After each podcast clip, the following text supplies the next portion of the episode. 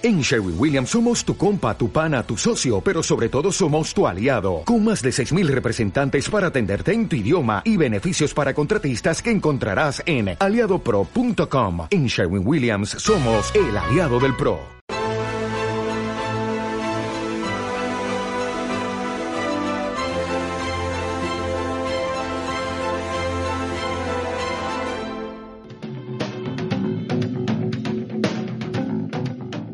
¿Quieres formar parte del club de miembros de estado de alarma? Sea un suscriptor premium y apuesta por un contenido libre que defiende a España.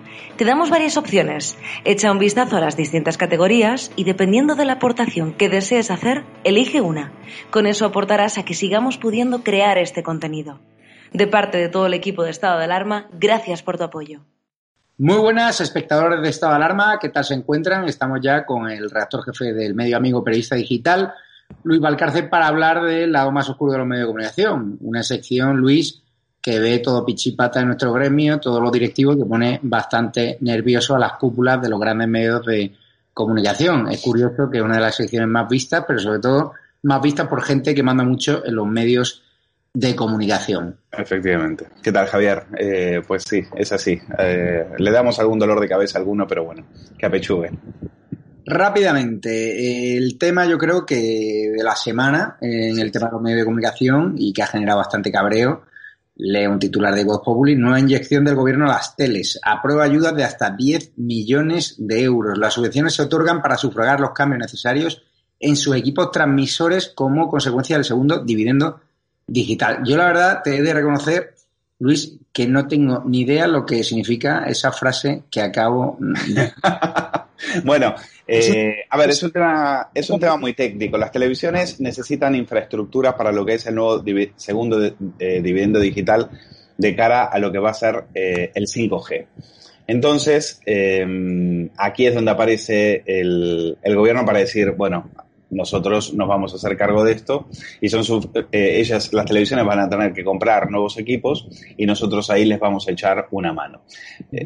es decir, Em, eh, para, esta, para esto se va a hacer una, una partida de 10 millones de euros y eh, forma parte también de un nuevo, de un nuevo chequecito que le da eh, el gobierno en favor, en, en, compensación a los servicios prestados por las televisiones durante toda la, pandemia. Hay que recordar que ya se pagaron, ya les dio al principio del estado de alarma le dieron 15 millones de euros a estas empresas. En este caso era, nunca nunca es por la libertad de expresión, nunca es por la democracia, no, lo hacen más, en este sentido eh, son más civilinos, en este caso también lo hicieron para compensar una parte de los costes de los prestadores de los servicios de comunicación audiovisual eh, de TDT de ámbito estatal. ¿eh? y entonces, como tenían que hacer una cobertura de población obligatoria, pues inventaron esa ayuda de 15 millones de euros. No son más que dádivas, dádivas disfrazadas de subvenciones tecnológicas pero eh, dádivas eh, al fin de cuentas. De hecho, los, eh, la prensa de papel está que trina. La prensa de papel está que trina. ¿Por qué? Porque a las televisiones ya le han caído 25 millones de euros y a nosotros no nos ha caído todavía. Bueno, a ellos les han caído publicidad institucional, como bien tú sabes, aquella campaña nefasta, infame, inmunda del salimos más fuertes. Pues todos los periódicos de papel se prestaron a eso, campaña salimos más fuertes, el resultado se ha visto, ¿no? Eh, salimos más fuertes, salimos con un millón, eh, un millón y pico de más parados. Eh, eso sí que salen más fuertes, eso sí que salen más, salen sin trabajo. Esos salen sin trabajo y sin empleo. Más fuertes no lo sé, pero sin empleo seguro. Y con una situación económica desesperante también. Y ni hablar de los que van a salir del ERTE cuando eh, en el próximo otoño cuando toque. Esos también van a tener, eh, no van a salir más fuertes, esos van a salir eh, bastante, bastante en una situación económica pues bastante preocupante. Esta es la propaganda, lo que están pagando es propaganda. Se hace porque, bueno, son ayudas que han, que han, sido autorizadas por la Comisión Europea en un marco de régimen de ayudas del Estado, pero no dejan, insisto, de ser dádivas. Pero ¿tú crees que estas ayudas van a provocar que las televisiones empiecen a decapitar a los pocos periodistas disidentes que quedamos? Porque es cierto que sigo en Mediaset, es cierto que voy menos ahora, porque con la crisis del coronavirus pueden recortar mucho y, parece ser que siempre recortan del mismo lado, ¿no? Y seguido no ha vuelto a aparecer eh, en televisión. ¿Tú crees que hay dinero a cambio de purgar periodistas? En A3 Media me consta que es así, en Mediaset por ahora me han respetado, pero no me extrañaría que me cortasen un día la cabeza porque, claro, eh, a ver. necesitan para su reestructuración ayudas públicas, ¿no? A ver, eh, van a entrar, siempre va a haber una, una, van a permitir una parte de disidencia, pero una disidencia controlada. Eh, tíos como tú o Cristina Seguí, que les cantan las 40 o que, dejan en, que pueden dejar en ridículo a los tertulianos oficiales eh, y, que levantan la voz y que no se dejan engatusar por eh, sus Rottweilers mediáticos, pues evidentemente lo van a tener mucho más difícil. Ellos quieren tertulianos más disciplinados, que, eh, que no alcen demasiado la voz y que, eh, y que dejen, permitan lucirse a los tertulianos de ellos, como son Javier Ruiz o Estar Palomera. Te voy a poner un ejemplo, que es el de Estar Palomera ayer en cuatro al día, que a mí me dejó, bueno, me dejó loco. Ayer Palomera salió a defender a Fernando Simón por aquella frase eh, que dijo de es, mucho, es alegrándose de que no viniesen eh, turistas a, a, España. Eso, eh, en lugar de defender a los empresarios turísticos que exigieron la dimisión de Simón por celebrar la ruina de su sector, Palomera salió a defenderle. Primero dijo que era un técnico, que no tenía nada que ver con el gobierno, cosa que nos sorprende porque siempre el gobierno, precisamente si hay algo que ha hecho es colgarle la medalla de héroe a, Fernando Simón y tatuárselo en la pierna y demás, ¿no? Y sacarlo en la portada del país en plan Easy Rider. Pero más allá de eso, eh, Palomera, ah, después de decir que era un técnico, dijo, y atención, muchos españoles piensan como Fernando Simón en torno a lo que es el tema del turismo en inglés, eh, lo que es lo de los turistas ingleses. A mí me dejó, bueno, anonadado. Y Joaquín Prat la miró así plático que no lo podía creer y le dijo, bueno, quizás no tendríamos que haber alegrado también si Simón se hubiese quedado en Portugal y no hubiese vuelto a, España. O, es, eh, ya Joaquín Prat se empieza también a hartar un poquito de estos tertulianos del régimen eh, que ya hacen una defensa tan descarada, es decir, salía a defender a Fernando Simón, es que acto seguido le dieron paso a Javier Ruiz y ni siquiera Javier Ruiz se atrevió a defender a este sujeto. Por lo tanto, eh, sí, las ayudas, Javier, las ayudas empiezan a sentir porque los tertulianos del régimen eh, incluso llegan al límite de lo. no tienen ningún problema en cruzar las líneas rojas, llegar al ridículo de defender a lo indefendible, como son las palabras de, este sujeto que una vez más se ha reído de, todos nosotros. Es curioso como en un país normal, tertulianos como Esther Palomera, como Nacho Escolar, como Antonio Maestre, que frivolizaron con el coronavirus y erraron en todos sus pronósticos, que alimentaron la manifestación del 8M en un país normal pues si tengo un programa de televisión a gente que me ha hecho unos pronósticos completamente desacertados, que incluso han, han contribuido a, llenar una manifestación del 8M, que al final fue dramática para nuestro país, pues yo lo hubiese dejado una temporada en nevera, ¿no? Pero lo entendería incluso conmigo, es decir, si yo hago un pronóstico, estoy un mes diciendo que el coronavirus este solo se lleva por delante, como si no importase, a personas mayores con patologías previas, y resulta que luego todo lo contrario, yo entendería que me metiesen en la nevera, pero es curioso cómo siguen teniendo preeminencia en todos los medios de comunicación y siguen pontificando ahora sobre el coronavirus, defendiendo a Fernando Simón. Entonces yo no sé si es que nos toman por tontos o qué ocurre ahí. Sí, yo creo que yo creo que sí. Yo creo que, que, se permita que Palomera salga en defensa de un chamán, del curandero de la tribu de Pedro Sánchez como Fernando Simón, es, es una tomadura de pelo. Yo creo que en Moncloa deben creer que los españoles somos como la, niña de Poltergeist, ¿no? que se queda hipnotizada delante de la tele y que le pueden colar y se puede tragar eh, cualquier trola. Eh, insisto, yo creo que eh, por un lado las televisiones están haciendo lo que, lo que a ellas les gusta, que es poner el caso, que es poner el caso es como su segunda costumbre, el caso es prácticamente una prótesis de, de, los brazos para los directivos de las, de las televisiones y los tertulianos lo que tienen que hacer es disimular su propia ignorancia porque jamás van a admitir que, se, que, que, no dieron ni una. Marta Nebot, ¿te acuerdas de Marta Nebot en Todo es Mentira? Diciendo que, que, lo de la epidemia era todo un invento, o lo de eh, Nacho Escolar diciendo que esto no era una epidemia zombie, que no había nada de qué preocuparse, o la misma Estar Palomera eh, diciendo que Fernando Simón lo, lo, estaba haciendo estupendamente.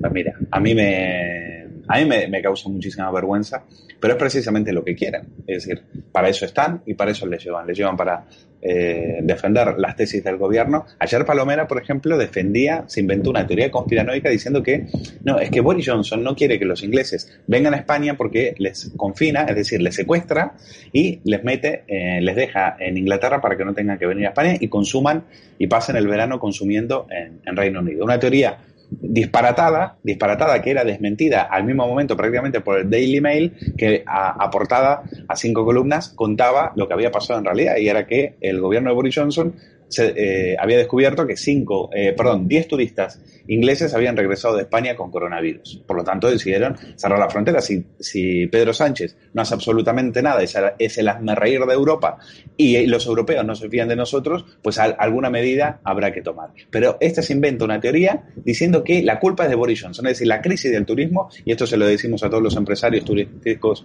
hoteleros y restauradores que nos estén viendo, que sepan que la crisis del turismo no es culpa de Pedro Sánchez, la crisis es de Boris Johnson. Este gobierno nunca va a asumir ningún tipo de, de culpa por lo que ha pasado. Y así nos ha ido. 45.000 muertos. ¿Qué ha ocurrido con el giro del país, esa hostia en forma de portada, con la cifra casi real de muertos que obligó a Pedro Sánchez ante Piqueras a reconocer que los datos que estaban dando de 28.000 no eran del todo ciertos. Supongo que aquí el país está pidiendo una dádiva, una palita, porque esa portada, ese tamaño grandísimo, a todo trapo, cinco columnas, solo me habla de un grupo desesperado por ayudas públicas y un toque de atención a Pedro Sánchez. Hay algo de eso, hay dos cosas para mí. Por un lado, evidentemente, el diario El País está diciendo que hay de lo mío, como lo está diciendo el diario ABC, porque estos también eh, escribieron editoriales diciendo dónde están las subvenciones y le van a pagar 25 millones a las televisiones, también nos lo tienen que pagar a, nosotros.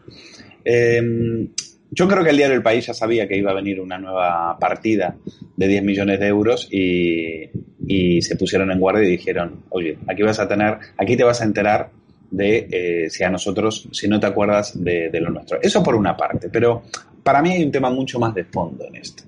A ver, ¿qué ha pasado para que el diario El País deje ahora como un embustero a Fernando Simón, al chamán, al curandero, tras colgarle la medalla de héroe en esa portada del País Semana? ¿Están eh, lanzando un aviso a Moncloa? Pues sí, probablemente. Pero había otra jugada todavía más interesante. El país no se cae del guindo. Es decir, el país no descubre de la. No es que se ha puesto a contar muertos y descubre ahora que son 44.000 muertos, como muchos medios veníamos diciendo desde el inicio de la pandemia. Eh, otra cosa es que lo hagan con la soberbia que les caracteriza y sin sonrojarse. Pero eh, hay una jugada para mí y es que en el diario de Prisa, que, que, no, que no olvidemos que le ha salvado la cara a Pedro Sánchez durante toda la pandemia, yo creo que eh, se han dado cuenta, no ha gustado nada, no ha gustado nada, es decir, no gusta, aquí no ha habido súbita revelación, este es un diario gubernamental, con lo cual no ha habido ni súbita revelación ni nada.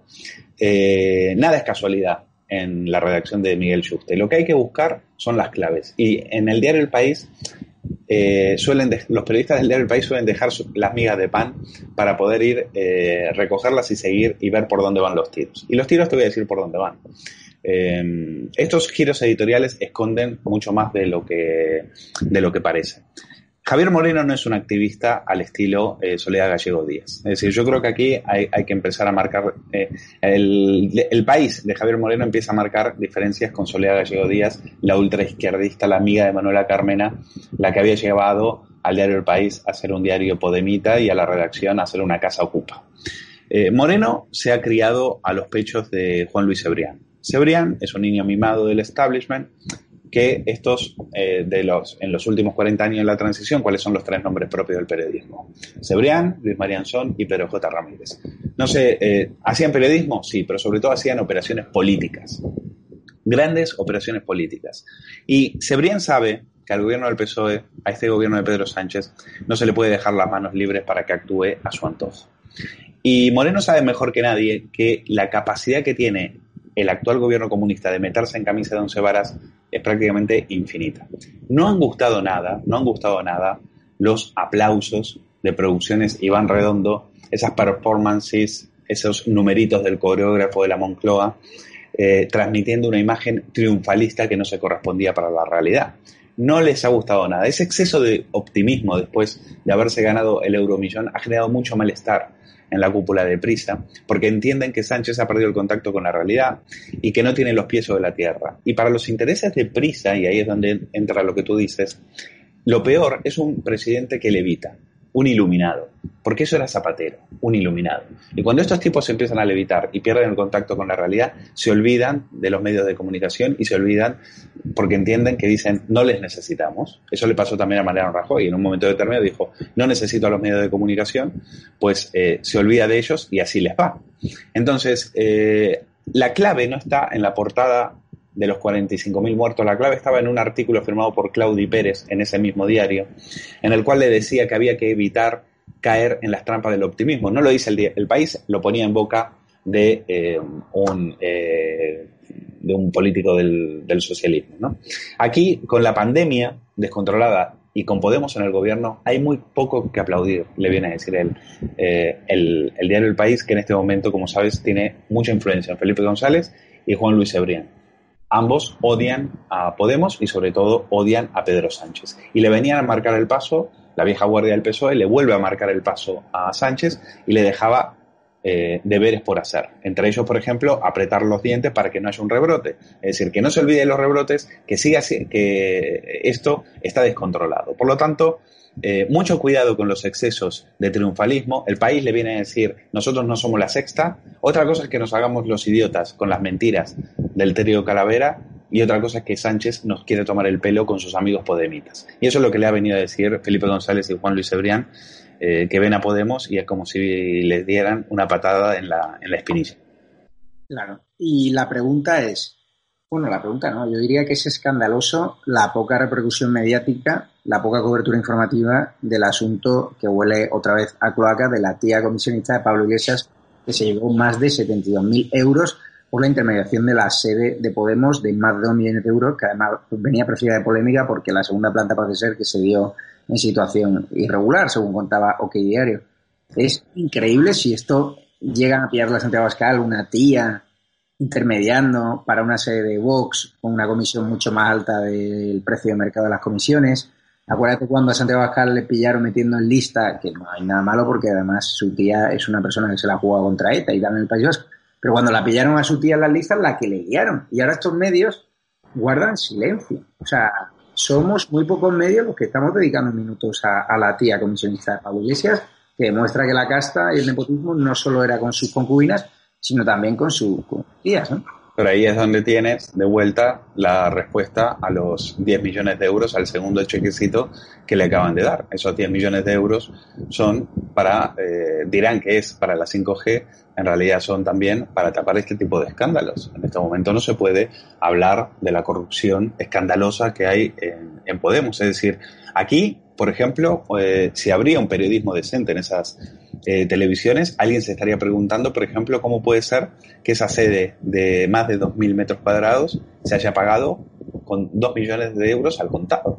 Eso ya apesta, ¿no? Es decir, 2 millones de euros al contado, que es lo que dice la información de OK Diario, eh, es para llevarse a, es para ya para hacerse para hacerse la pregunta, sobre todo preguntarse también por la tía comisionista Paloma Pérez Marín Turrión, la cual le quitaron eh, la parte de Turrión para que no se notara en la escritura que era la tía que se estaba quedando con eh, más de 70.000 euros de comisión porque es la que le ofrece el edificio a, Podemos.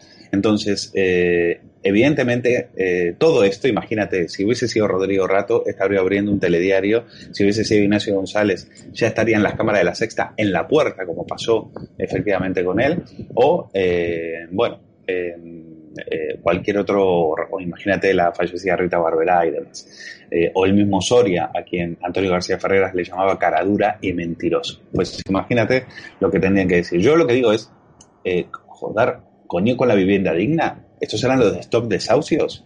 Oye, ni un fondo buitre compra con dos millones a tocateja un edificio a, unos, a una empresa quebrada. Ni un fondo buitre. O sea, esta era la regeneración política. Hay que ver para lo que dan los tres salarios mínimos, ¿eh? De acampar en sol a vivir como un señorito andaluz en Galapagar. De acampar el sol a comprarse una sede.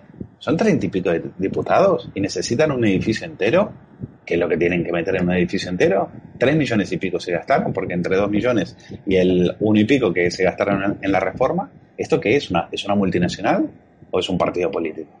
Pues eh, es un escándalo. Y también hay que pensar en Daniel de Frutos, que es el jefe de finanzas y transparencia de Podemos, que es la persona que está detrás, es el Bárcenas de, todo esto. Es, la persona que acompaña a, los marqueses a, hacer la operación de, la, de, Galapagar y es el que apartó a José, a José Manuel Calvente y a todo el equipo de letrados en la compra de, eh, de esta de este edificio.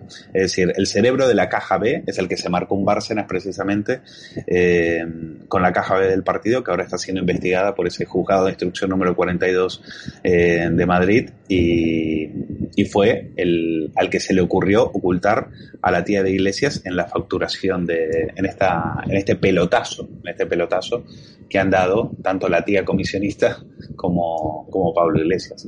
En otro, en otro momento, esto está, insisto, estaría abriendo telediarios y estaría en la portada de los principales periódicos. Pero de esto, 10 millones de euros es lo que cuesta la humertad eh, del régimen para que las televisiones no hablen de esto. ¿Va a haber algún tipo de reestructuración en los medios? ¿Eres? Los se van a convertir en Eres, lo está pasando fatal. Eso llega buena pinta que hay colaboradores del mundo, una de las colaboradores estrella que lleva sin cobrar colaboraciones del mundo desde el mes de marzo. sus pagos, con lo cual las tienen que estar pasando fatal.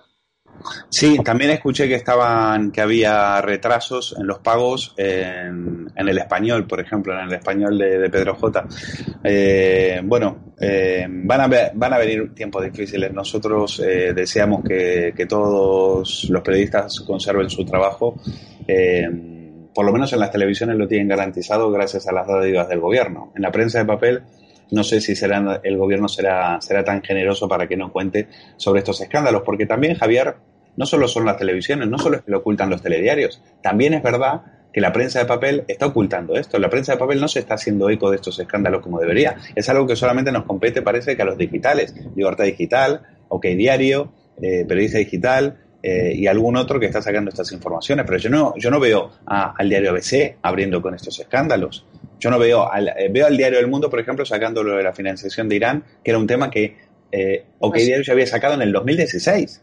Mm. En el 2016. Entonces, eh, yo creo que también ahí hay omertad. También ahí de estas cosas parece que pues que les da les da un poco un poco de resquemor eh, no es que no las cuenten, porque es verdad que eh, el mundo sí que contó eh, algunos de los escándalos en, los cuales el ex abogado José Manuel Calvente está, está investigando o está, o está destapando, pero yo creo que en ese sentido podrían haber sido mucho más eh, ambiciosos y no lo han sido. Eh, yo espero que no haya recortes, espero que no haya eres, espero que toda la gente pueda cobrar en tiempo y forma, pero mantener algunas estructuras periodísticas del coronavirus ha sido un cimbronazo, ha sido un terremoto que lo ha, lo ha cambiado todo, no solo en el periodismo, sino también en todo el mundo, todas aquellas empresas que tenían oficinas, que tenían grandes eh, edificios, pues a partir de todo eso veremos que todo eso, esa estructura, esa forma de trabajar va, va a cambiar. Eh, esperemos que, esperemos que en lugar de echar a la gente, pues contraten más periodismo para denunciar las, las cosas que estamos contando en estado de alarma, por ejemplo. Pues muchísimas gracias, don Luis Valcarce, redactor jefe de Periodista Digital. Síganlo en su página web www.periodistadigital.es o .com y también en la sección de mañana del veredicto, donde supongo que hablará de ese, esa revocación del grado de semilibertad de los presos golpistas, de los escándalos de iglesias y otros temas que afectan al ámbito jurídico con grandes profesionales del mundo del derecho. Déjame agradecerte la oportunidad de tener esta sección, el lado oscuro de los medios. Es un placer cerrar la temporada eh, también con, unas muy, muy buenas cifras de audiencia, darle las gracias a los espectadores de estado de alarma y que vamos a seguir en el verano, que, no nos pierdan de vista porque eh, intentaremos seguirles manteniéndoles informados. No esperen que los hagan las televisiones, les acaban de dar un cheque de 10 millones de euros, con lo cual lo único que pueden esperar ahí son eh, películas en blanco y negro, porque esto, eso es lo único que, de, de, lo cual le van a, le van a informar. Así que gracias. gracias, don Luis Valcarce, y mañana le vemos en el verdicto. Abrazo fuerte.